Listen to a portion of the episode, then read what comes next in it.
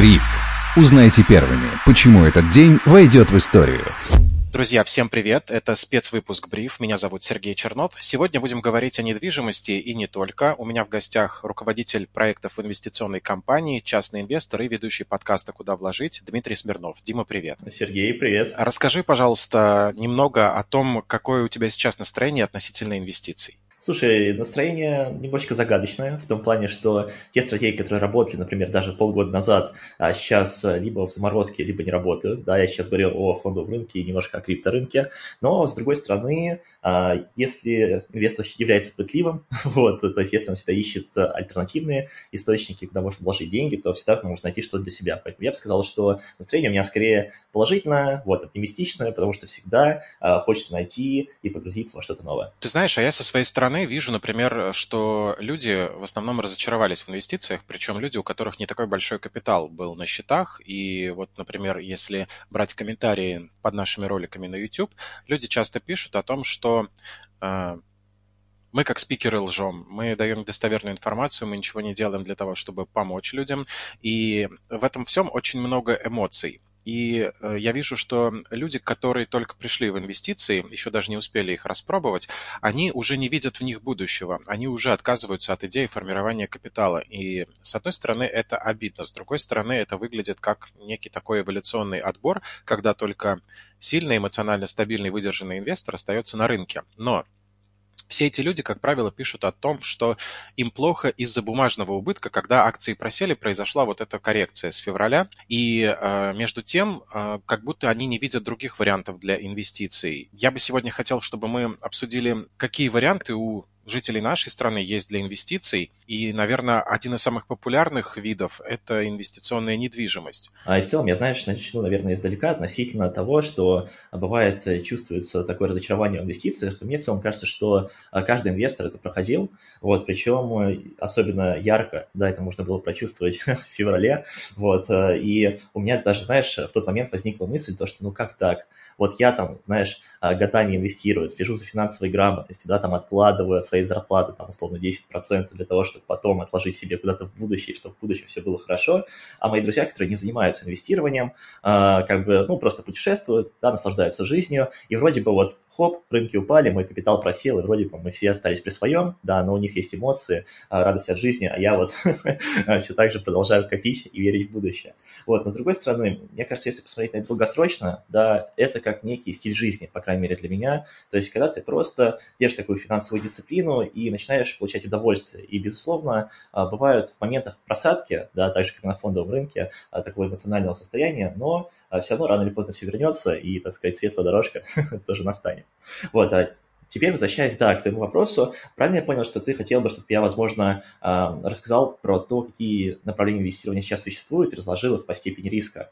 Ну да, и здесь больше интересует твой личный опыт, потому что ты, как сейчас рассказал, увидел одну картину на рынке, и у тебя не мог не возникнуть вопрос, а как еще диверсифицироваться, каким способом? Что ты для себя выбрал, что для тебя после фондового рынка стало наиболее очевидным вариантом для вложений? Ага, ну смотри, у меня в целом сейчас э, в портфеле есть пять основных стратегий, по которым я работаю.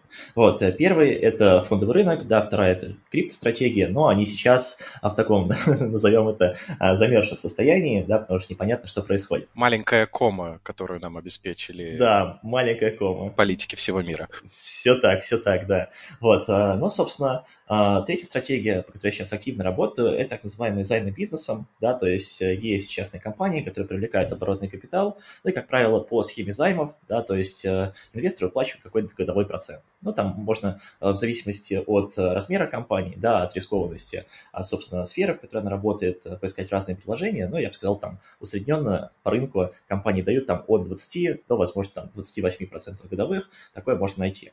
Вот, собственно, это третья стратегия, ну, по которой я сейчас работаю, и в целом я, наверное, сейчас вижу в ней основную перспективу, да, потому что а если говорим про фондовый рынок, там все-таки общая конъюнктура, да, то есть если он падает, ну, в целом, а то и отдельные бумаги часто проседают. А если мы говорим про компании, такие, ну, частные, а если у них все хорошо с выручкой, если они постепенно захватывают долю рынка, то хочется верить, что и в будущем у них все будет так же. Вот, э, считаю достаточно рискованной стратегией, но так или иначе не такой рискованной, как там, например, криптовалюта. Вот, собственно, третья стратегия, по которой я работаю, это стратегия маркетплейса. А, здесь у меня есть компания-подрядчик, которая мне полностью делает все под ключ. А, пока еще не могу прям полноценно сформировать мнение по этой стратегии, вот, поскольку пока что доходность не радует, то есть я вложил деньги, а, и пока еще их еще не отбил, вот спустя сколько, наверное, месяцев 6. Вот, но так или иначе, там постепенно, постепенно мы приходим в точку без убытка, вот, но пока, наверное, здесь просто наблюдаю. И пятое, получается, это стратегия заработка недвижимости. Вот, причем мне кажется, что сейчас такая конъюнктура рынка, что покупать квартиру на перепродажу ну, не имеет смысла, да, по крайней мере, это очень рискованно.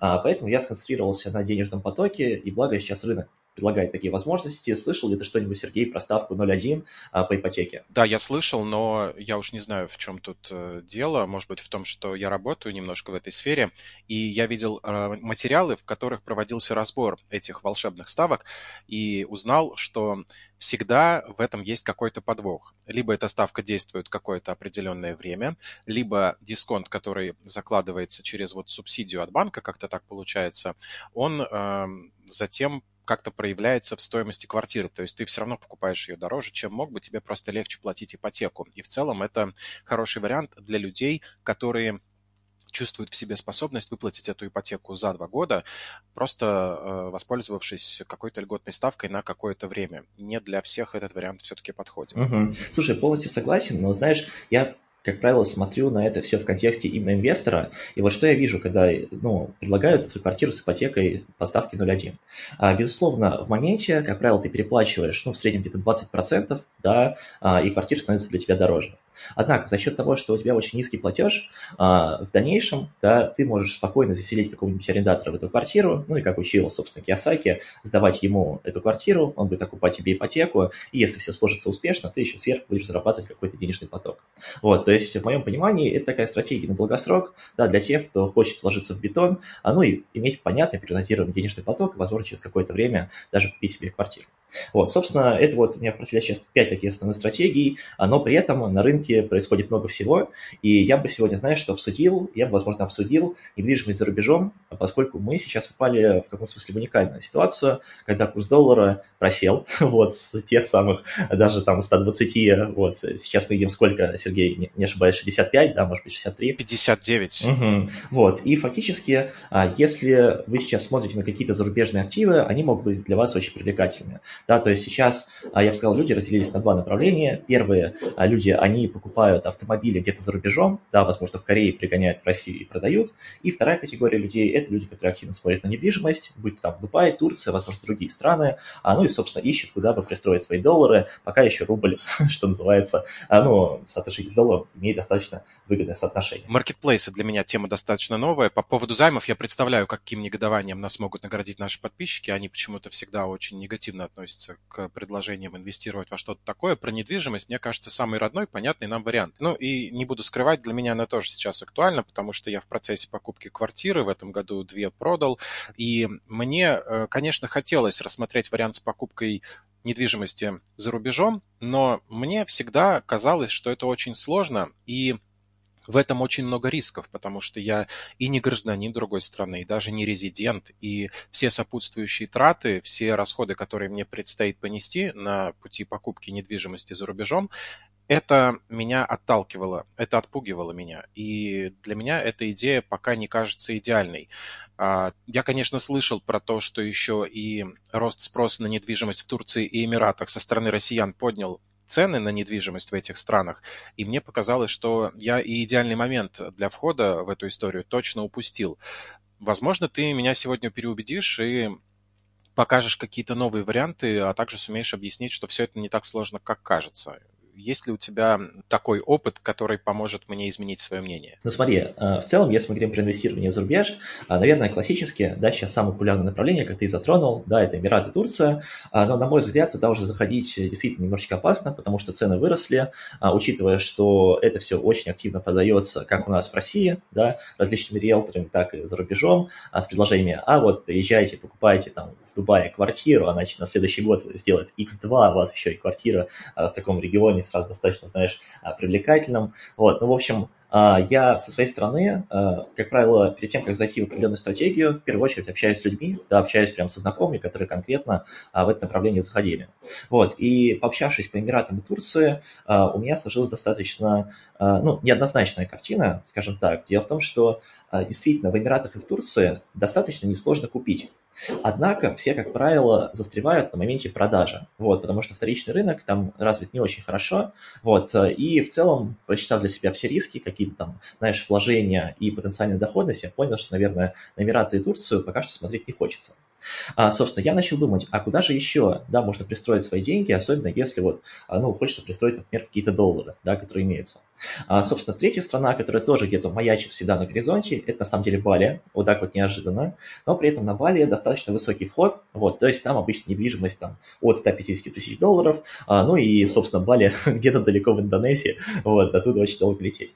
Вот, и тут, э, скажем так, знаешь, как э, с неба упала такая страна под названием Грузия. Вот, а конкретно город, который называется Батуми.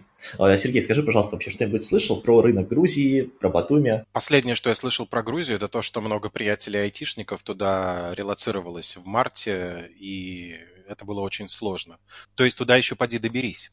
Это правда, это правда, да, то есть маршруты действительно непростые, вот, но так или иначе, если мы говорим про недвижимость именно в Грузии, то Грузия сейчас становится все более и более привлекательным регионом. А почему? Потому что они, знаешь, берут такой фокус на страну, что называется, европейского типа, да, то есть они хотят Евросоюз, и, как следствие, они а, создают все больше и больше различных привилегий для граждан других стран, ну и, собственно, да, покупка недвижимости здесь тоже не является исключением. Вот, э, как бы хотел построить наш разговор, да, потому что я могу, наверное, описать рынок Грузии в общем, да, вот исходя из того, что я изучил, вот, ну и дальше уже перейти конкретно к тому, какие объекты я смотрел, какие там стоимости, и в итоге ответить на вопрос, купил я себе что-то или нет. Ну, давай, кстати, подвесим интригу, купил ли ты там что-то себе или нет, об этом слушатели узнают в конце подкаста. Во-первых, расскажи, э, что по ценам. Это, конечно, то, что больше всего сейчас интересует. Вот в Петербурге, я знаю, 280-300 тысяч рублей за квадратный метр. Это такая золотая середина для, ну, не самой лучшей квартиры с не очень новым ремонтом, но в этом можно жить, и это находится не где-то далеко за пределами цивилизации. Что в Грузии, что в Батуми, какие там цены? Угу. На самом деле, мне сейчас очень хочется видеть твое лицо, потому что у меня предположение, что ты удивишься, потому что я первый раз, когда увидел эти цены, я удивился. Итак, для начала немножечко контекста. Не забываем, что Батуми – это город около моря, то есть фактически это Черное море, а, там очень приятный климат, да, то есть всегда тепло. Я бы сравнил это с Сочи, вот, просто немножечко более влажно. Кайф. А, да, то есть отличная, отличная атмосфера, и при этом а, я бы сказал, что цены там делятся на три основных категории. Первая категория – это так называемый эконом-сегмент, и цены там от 600 долларов до 900 долларов за метр квадратный. Отмечу только это а, без ремонта. То есть это так называемый черный, черный каркас, да, или в бетоне, если сравнивать с российским аналогом. То есть фактически там а, до 60 тысяч рублей, да, ну хорошо, до 70 тысяч рублей можно купить э, квадратный метр на берегу Черного моря в Грузии.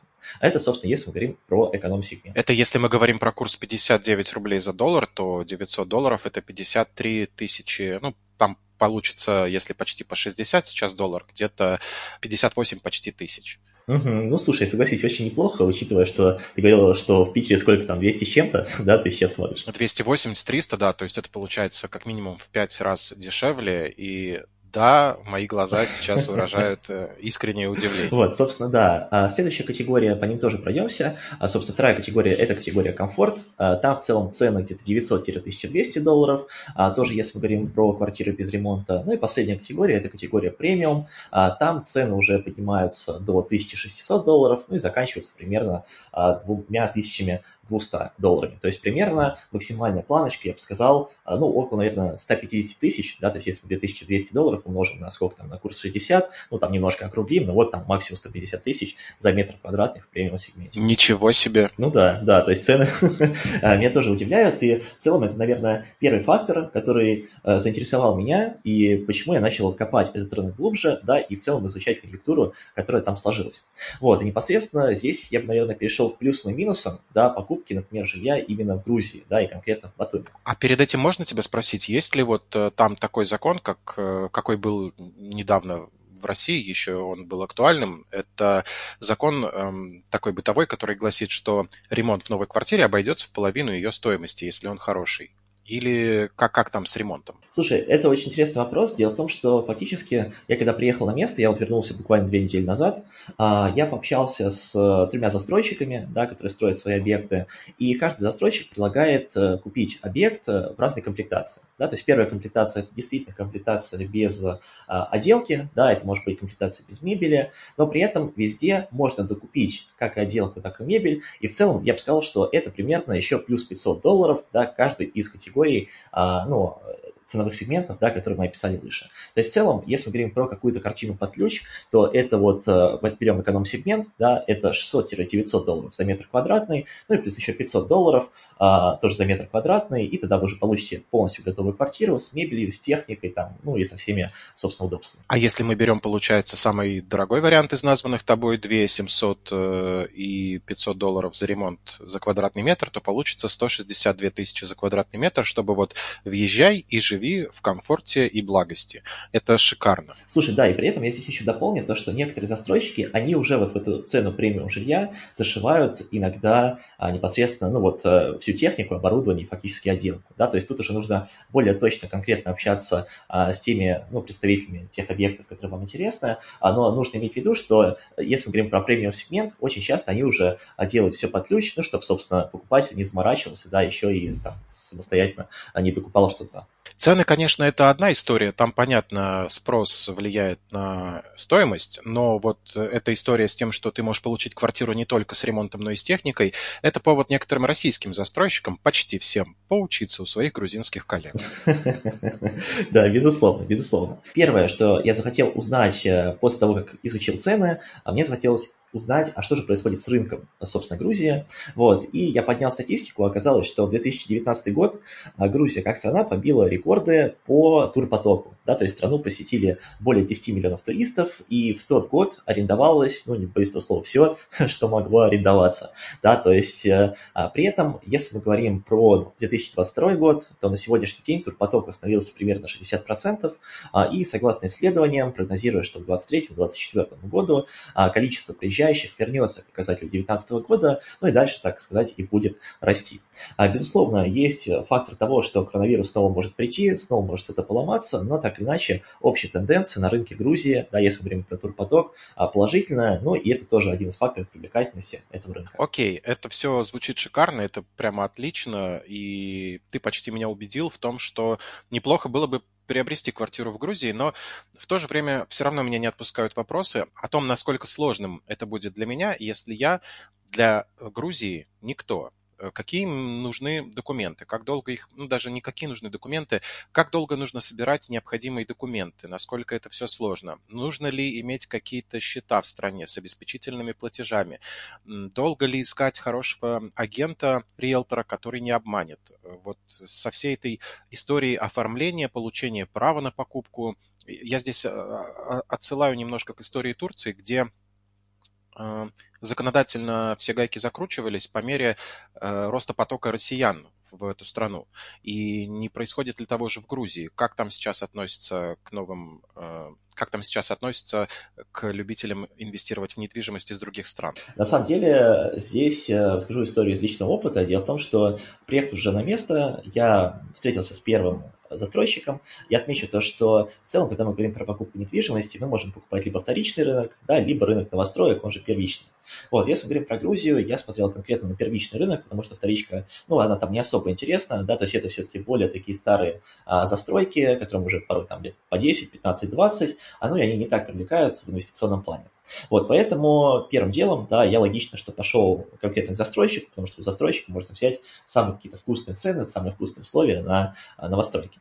Задав вопросы, собственно, представителю этого застройщика, я тоже немножечко впал в удивление. Я спросил, а скажите, пожалуйста, а сколько вообще будет происходить сделка, да, там какие документы нужны, потому что я, а, будучи таким уже подготовленным заранее человеком, привез из России целую кипу документов, всякие выписки своих банковских счетов, не знаю, документы, там о своей работе, да, чем я занимаюсь, а, на что мне, собственно, представитель застройщика ответила, Дмитрий, ну о чем вообще речь? Вы попали в солнечную страну, в солнечную Грузию. За один час один загранпаспорт, мы вам все сделаем, и вы уже, собственно, собственник этой самой квартиры.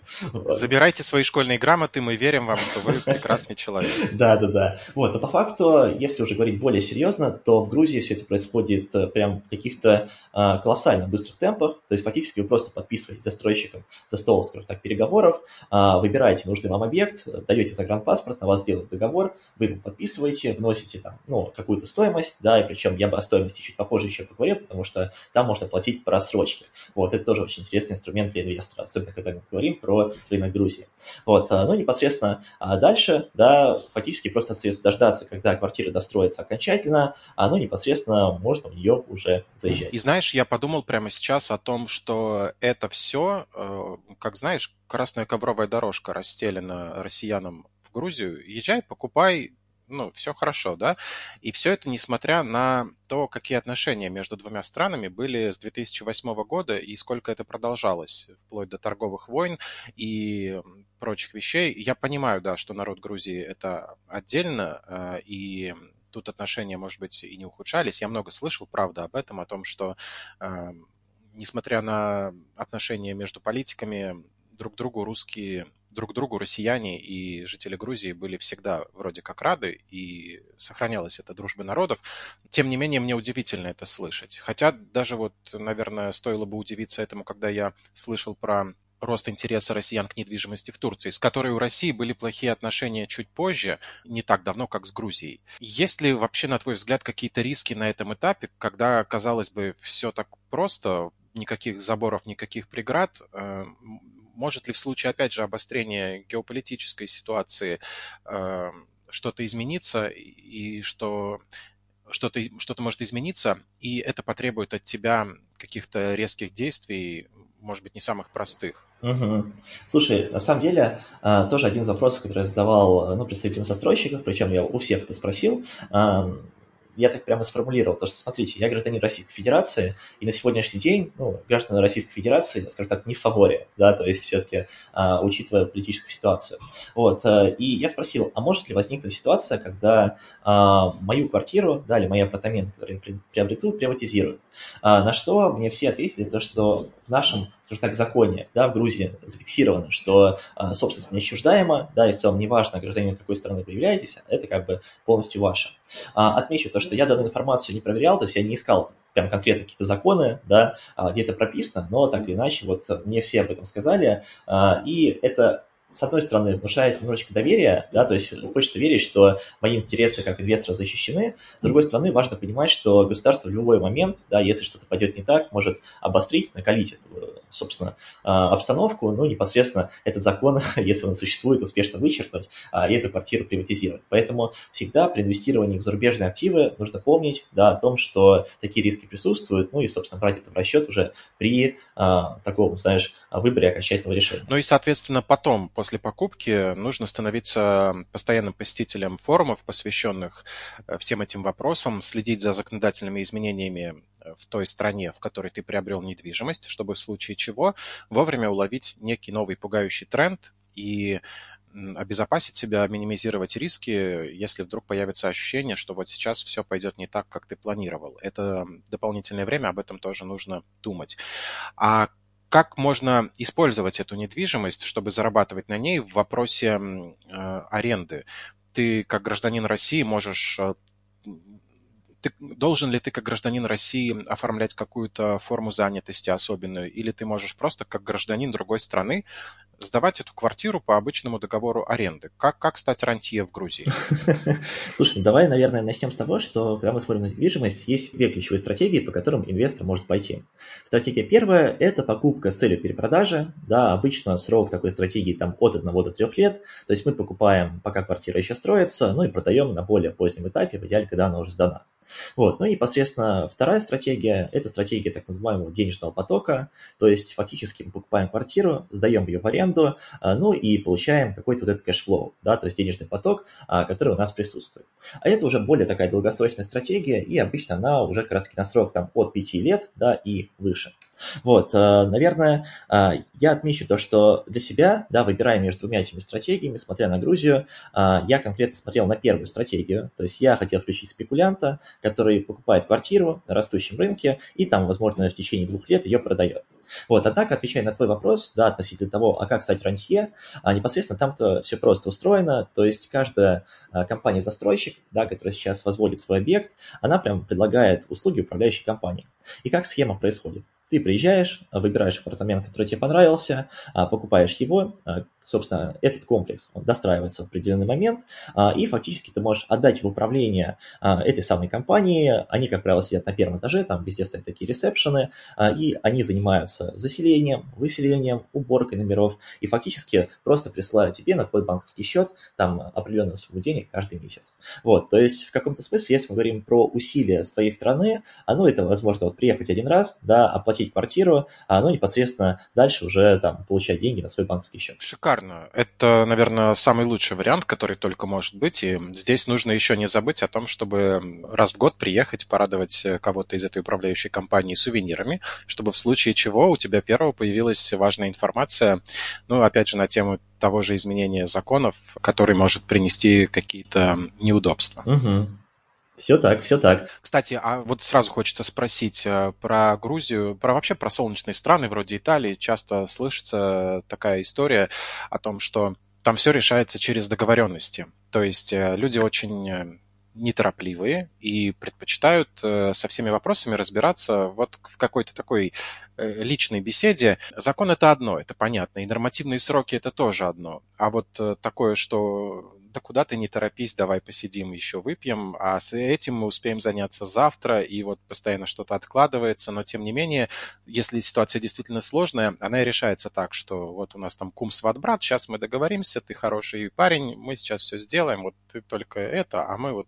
Вот об этом что-то можешь сказать? Слушай, ну могу поделиться только каким-то личным опытом, э, в том плане, что э, в коммуникации с людьми, да, в Грузии я такого не встретил, что там, например, мне не говорили, то что вот, Дмитрий, давайте там перенесем перенесем этот вопросик и нашу встречу на следующий день, там, как бы сегодня у меня там работа закончилась или что-то подобное. То есть мне а, все отвечали там и в позднее время суток, там, в 9-10 вечера, в общем, а с этой стороны все в порядке. Пока картина складывается благостная, но как любой инвестор, э, я хотел бы, конечно, узнать о том, на что я могу рассчитывать. Ты говоришь, вот какие-то деньги просто падают на банковский счет, если ты покупаешь недвижимость в Грузии и отдаешь э, управляющей компании вопросы аренды какой может быть доходность какая наиболее вероятна, да, какая средняя? Здесь э, каждый застройщик, да, он, конечно, говорит то, что вот э, у меня доходность будет самая вкусная, главное, ты у меня купи. Вот, э, и в целом, если мы говорим в среднем по рынку, то э, все сейчас заявляют о доходности, там, ну, я бы сказал, от 10 да, до вот 20 даже процентов один застройщик мне говорил. А при этом важно понимать, что все-таки эти цифры, как правило, завышенные, да, то есть все нужно самостоятельно проверять. Но я бы сказал, что в среднем где-то там около 15 процентов, э, думаю, можно рассчитывать да, если вы а, смотрите именно на денежный поток, да, через вот такую управляющую компанию в Грузии. А при этом отмечу, да, что это 15% все-таки в валюте, что, на мой взгляд, очень приятно, учитывая, что в России-то а, таких, ну, порой процентов сделать, э, ну, является проблематичным. Спасибо, ты снял с языка мой вопрос, Дим, потому что я как раз хотел спросить, у меня, потому что у меня как раз возник такой дилетантский вопрос, это доходность, в чем ее считать? То есть, если мы считаем э, стоимость недвижимости в долларах, там все расчеты происходят в долларах, да, при покупке-продаже, правильно я понимаю? Все так, да, как я понимаю, но, возможно, а, они принимают в каких-то ларе, если какие-то местные заселяются, видимо, потом просто делают конвертацию в доллар, как для тебя, как для, ну, скажем так, владельца этой квартиры.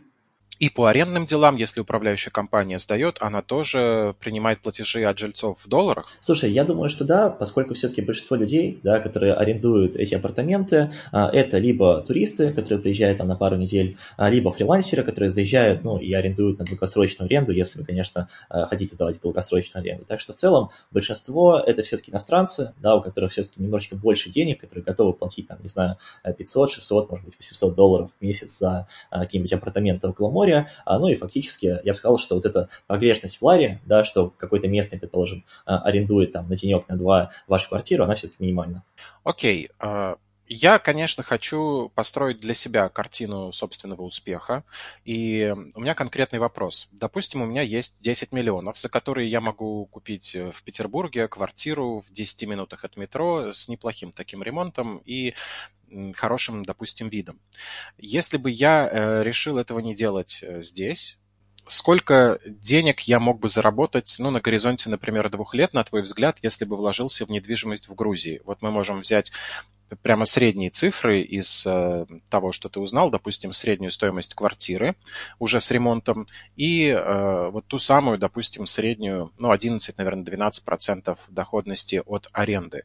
Это получается, я, во-первых, смог бы позволить себе парочку квартир, правильно я понимаю? Я правильно понял, что в твоем примере ты фактически купил одну квартиру такого эконом-класса, да, примерно 30 метров, и другую квартиру, видимо, премиум-класса, тоже там около 30 метров, а, ну и, собственно, вот а, хочешь давать их в аренду и получать денежный поток. Берем, да ладно, гулять-то гулять, берем самый дорогой вариант из тех, которых ты рассказывал, 2200 долларов за квадратный метр, плюс 500 долларов за ремонт на каждый квадратный метр, итого 2700 долларов за квадратный метр в квартире формата «Въезжай и живи». И берем, допустим, 32 квадратных метра, ну вот нашли мы на рынке такой вариант.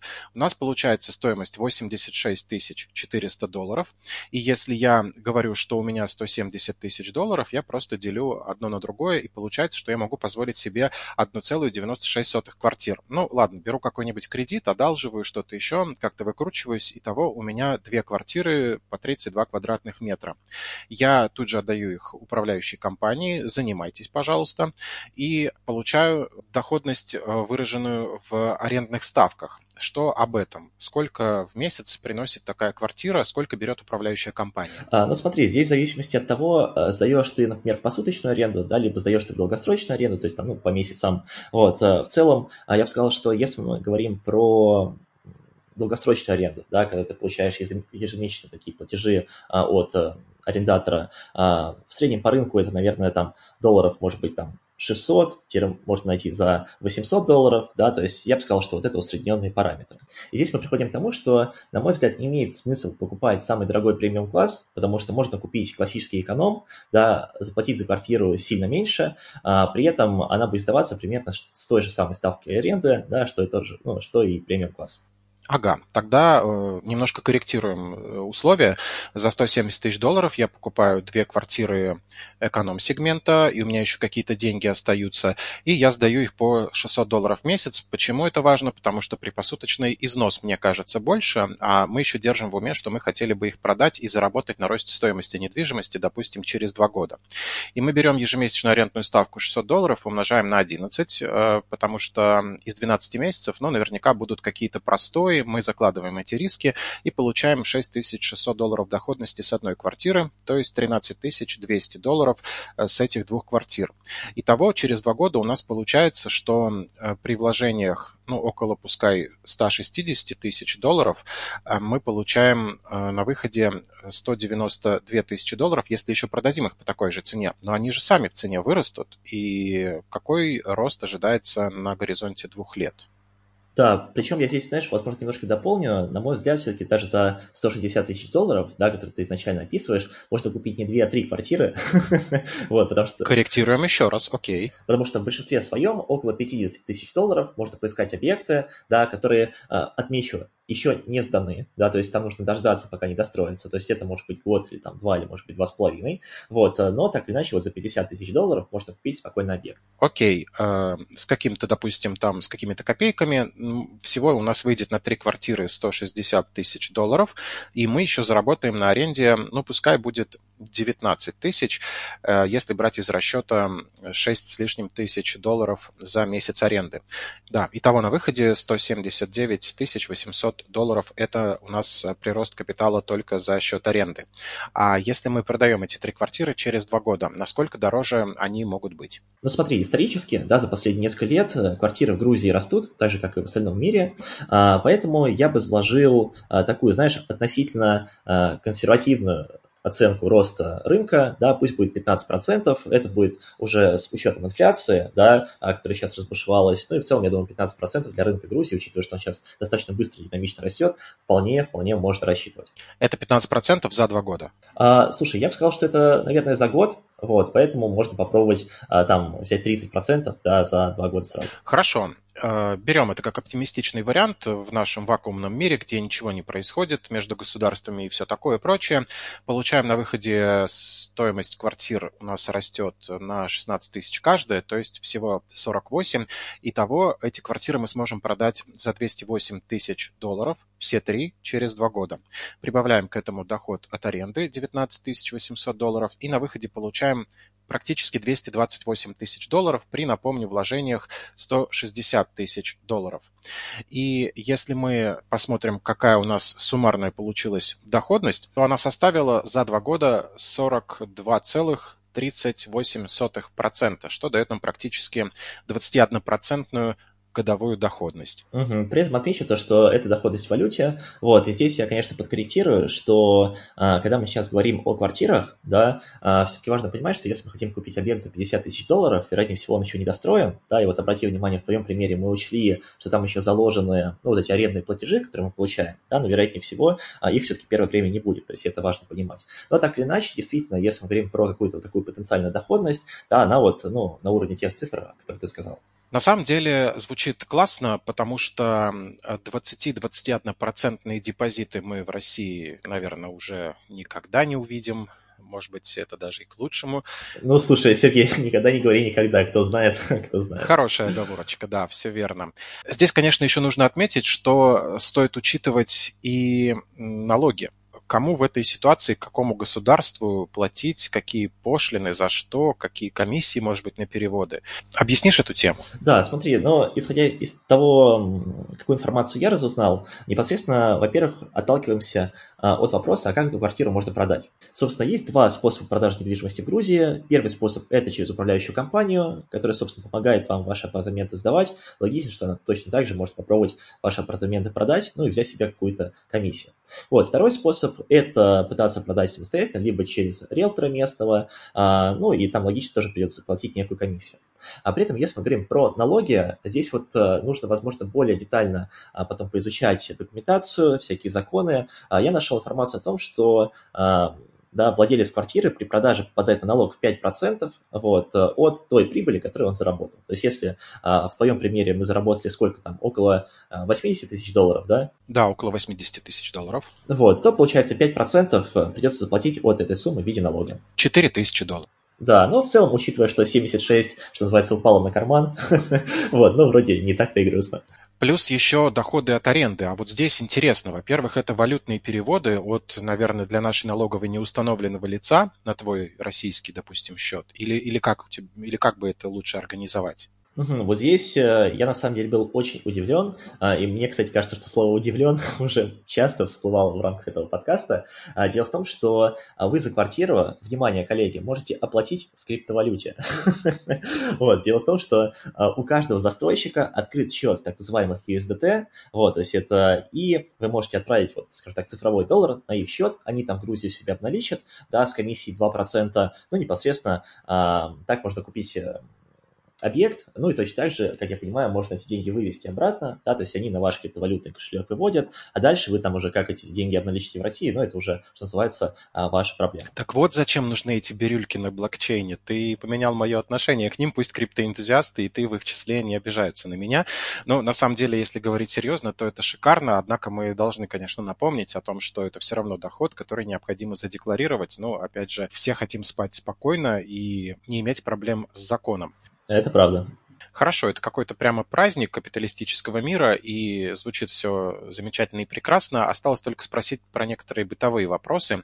Может быть, в разговорах с местными, может быть, ты составил личное впечатление на основе того, что сам видел. Как бы ты оценил криминогенность обстановки в Батуми? Угу. А, ну смотри, в целом Грузия сейчас считается одной из самых безопасных стран Европы. Вот. Я даже смотрел какой-то рейтинг, она входит в топ-10 по безопасности в мире. Вот. Особенно учитывая, что вот да, последние года да, проводилась вот эта, скажем так, борьба с, ну, скажем так, преступностью, то действительно, наверное, можно сказать, что я себя как турист чувствовал безопасно, а при этом, чем мне понравился конкретно Батуми, очень зеленый город. То есть ты идешь по городу, и все в зелени, везде какие-то деревья, кусты, и ты прям как будто бы, ну, что называется, обитаешь в джунглях, да, но при этом есть еще всякие приятные уютные кафешки. Отлично. А что бы ты сказал о качестве строительства? Ты был на объектах, ты наверняка можешь сравнить это с российскими новостройками. Слушай, ну вот здесь, э, наверное, сложно сказать, потому что не строители. Я больше, знаешь, вот, э, ну и такой достаточно, наверное, э, непривередливый в каких-то мелких вещах. Ну, знаешь, я, я, я, я немножко, извини, тебя перебью. Здесь, uh-huh. понятно, мы не можем оценить э, надежность перекрытий и какие-то тонкие технические uh-huh. моменты, но, с другой стороны, иногда, попадая на стройку, ты в целом можешь оценить отношение застройщика к uh-huh. самой работе. Это правда. По тому, насколько там аккуратно убрано много мусора или мало, как выглядят рабочие, все ли они в uh-huh. форме, в спецодежде и в касках, насколько активно, может быть, ведутся работы, нет ли оцаревших каких-то стен, в конце концов. Ну смотри, э, получается, э, безусловно, когда мы говорим о застройщиках разного класса, чувствуется вот эта разница в мелочах, потому что я приезжал к застройщику ну, премиального класса, и они меня поводили по стройке, при этом обязательно дали мне касочку, да, обязательно мы ходили по каким-то уже таким налаженным, скажем так, тропкам, да, где действующие лифты были, потому что здание уже там наполовину построено. Вот, в общем, там было достаточно приятно. И рабочих я там тоже увидел в достаточно большом количестве. А если мы говорим про жилье более низкого класса, то когда мы туда зашли, а, там уже не было никакой охраны, вот, то есть мы фактически просто а, прошли там окольными такими путями, при этом мне не дали ни каску, там было достаточно много мусора, да, то есть, ну, рабочего именно, потому что видно, процесс идет, без него, ну, понятное дело, без мусора никак, оно так или иначе. То есть, если мы говорим про какие-то мелочи, а, я думаю, в зависимости от застройщика, да, с которым ты общаешься, ну, каждый по-разному подходит к ведению бизнеса, к постройке, а, но, безусловно, если это, наверное, премиум класс, то там все меры соблюдаются более строго. А сейчас хочется задать главный вопрос, ответ на который ждут все наши слушатели тоже. Купил ли ты квартиру в Батуме и можешь ли ты что-то рассказать об этом объекте? Угу. А, смотри, а, возвращаемся к тому, какую стратегию я для себя избрал. Я для себя избрал стратегию спекулянта, да, то есть который покупает квартиру, которая еще строится и там в идеале через полтора года продает. Вот, а, при этом а, я смотрел именно на маленькие ликвидные объекты, да, потому что у меня было в целом три основных критерия, которым я хотел, чтобы эта квартира соответствовала. А, во-первых, у меня была цель, чтобы до моря было не более чем 500 метров. То есть фактически мне было интересно либо первая линия, либо объекты чуть дальше. Это даже, знаешь, немножко уже такой э, задел на то, чтобы это стало пенсионной идеей. 500 метров до моря не километр, как говорится. А в старости мы э, не сможем себе, пожалуй, что позволить 500 метров прогуляться. Слушай, это правда, но при этом еще когда квартира 500 метров от моря, ну, приятно это море лицезреть, да, потому что, как правило, из окон его видно. Вот, собственно, это первый фактор. А второй фактор, мне было принципиально важно, чтобы стоимость была не более 900 долларов за метр квадратный. Причем я не рассматривал для себя формат покупки с мебелью и отделкой, я смотрел чисто в бетоне. То есть моя задача была купить максимально дешевую квартиру, да, близко к морю. Вот. Ну и, собственно, третий мой фактор, на который я смотрел, а, мне важно было, чтобы здание не было огромным, да, то есть потому что если в этом здании будет, там, предположим, 30 этажей, то потенциальная конкуренция, когда я захочу продать этот объект, ну, она бы выросла. Поэтому я смотрел объекты, так называемая низкоэтажная застройка, ну, возможно, там 15, ну, окей, может быть, 20 этажей, а выше я не рассматривал. Вот, а, собственно, исходя из трех этих факторов, а, я подобрал квартиру, которая стоила, внимание, Сергей, внимание, 22 600 долларов, то есть это примерно полтора миллиона рублей, квартира 500 метров а, около моря. По текущему курсу, да, миллион триста пятьдесят шесть тысяч рублей. И вот сейчас, когда калькулятор выдал это число, я могу удивляться. Ничего себе! Ну, я я могу только поздравить тебя, это, это шикарно. А, ну, подожди, еще рано меня поздравлять. А, дело в том, что я, когда изучил сетеводные, да, я изучил этот объект, изучил рынок, а, ну, я сел, наверное, за самую рутинную и скучную работу для любого инвестора, это сведение всех данных в Excel, да, и расчет каких-то формул. И непосредственно посчитав, да, потенциальную доходность, я исходил из того, что я перепродам квартиру через полтора года, вот, у меня как раз-таки тоже получилась доходность, ну, чуть повыше, то есть в рублях у меня получилось а, примерно там около, сейчас скажу, 56%, да, вот за полтора-два года. Вот, при этом, фактически, если мы смотрим на доходность годовую, то это около 28% в рублях, вот, и при этом что мы получаем?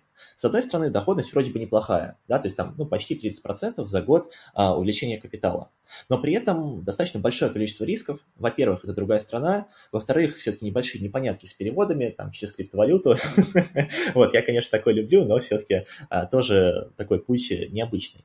Вот, а, при этом еще непонятно, когда объект окончательно застроится, да, потому что а, могут быть задержки, то есть могут быть какие-то сложности, есть сложность с продажей, но непосредственно для себя я принял решение, что при доходности там, 28% за год я не готов эти риски на себя брать, потому что в целом, наверное, 28% мог, можно поискать инструменты и в России, которые дадут эту доходность. Вот, а что отвечая на твой вопрос, в итоге объект я не купил, но насладился вкуснейшим хачапури, вот, с солнцем, морем, а и в целом приятно провел время. Ну вот, а я уже подумал, что э, встретил человека, который реализовал инвестиционную идею здорового человека, что называется, когда мы тут меряем жизнь в том, чтобы до метро было 15 минут, ты находишь вариант э, когда до моря 500 до моря, метров, да. да. Понятно, что это твой выбор, в некотором роде это было бы интересно, э, и я бы с удовольствием встретился, допустим, с тобой через полгода, я не говорю, что этого не будет, и пораспрашивал, как реализуется эта инвестиционная идея, но, тем не менее, мне кажется, ты набрался достаточно опыта для того, чтобы однажды все-таки взять и совершить такой рывок. Слушай, возможно, и причем, знаешь, наверное, последнее, что я хотел бы рассказать, это формат рассрочек. Вот, дело в том, что рассрочки тоже как инструмент инвестиционный, особенно на рынке Батуми, очень привлекательны. Дело в том, что вот эта квартира, которая 22 600 долларов у меня получилась, ее не обязательно покупать сразу полностью за весь кэш. Дело в том, что ты можешь заплатить сначала 30% застройщику, и дальше в течение ну, какого-то определенного времени, да, пока этот объект строится, в моем случае а, строительство объекта занимало там 24, кажется, месяца, а, я мог маленькими платежами постепенно выплачивать, а, ну вот, собственно, оставшуюся часть квартиры, при этом никаких процентов сверху застройщик мне не накидывает, да, то есть по факту беспроцентная рассрочка. Вот, и это с точки зрения инвестиций все-таки еще более привлекательно, потому что, согласись, я фактически замораживаю не полную сумму, а я замораживаю 30% плюс какие-то маленькие платежи каждый месяц. При этом потенциально, если я захочу продать квартиру, например, через год, да, то ну, и мой заработок будет, соответственно, выше на вложенный капитал понял, это действительно интересный вариант, почему бы не поступить и таким образом. Дима, позволь выразить тебе мое восхищение, потому что работа проделана колоссальная, материал собран очень полезный, особенно приятно слушать э, хмурым сентябрем про солнечный Батуми и про 500 метров до моря. Мысли о работе не осталось совсем, но куда деваться. Спасибо, что пришел. Я напомню нашим слушателям, что в гостях у Бриф был руководитель проектов инвестиционной компании, частный инвестор и ведущий подкаста «Куда вложить», мой коллега Дмитрий Смирнов. Дима, еще раз спасибо, что нашел время и поделился этой чудесной информацией. Да, Сергей, спасибо, что пригласил. Очень надеюсь, что слушатели не запутались в наших расчетах. Вот, э, постарался со своей стороны максимально как-то структурированно рассказать информацию. Желаю удачи вашему подкасту и в целом, друзья, оставайтесь оптимистичными в плане инвестиций. Всегда есть возможности, которые мы можем найти и реализовать максимально структурировано, и это удалось, несмотря на то, что я постоянно тебе мешал. Меня зовут Сергей Чернов, вы слушали Бриф. Оставайтесь с нами, подписывайтесь на нас на всех подкаст-платформах, ставьте лайки и обязательно пишите ваши отзывы и комментарии для того, чтобы мы могли выйти к вам с новой интересной темой, в том числе и с Димой. Он еще раз к нам придет, я уверен, я буду тебя звать. Спасибо всем за внимание, хорошего настроения и до встречи. Пока-пока.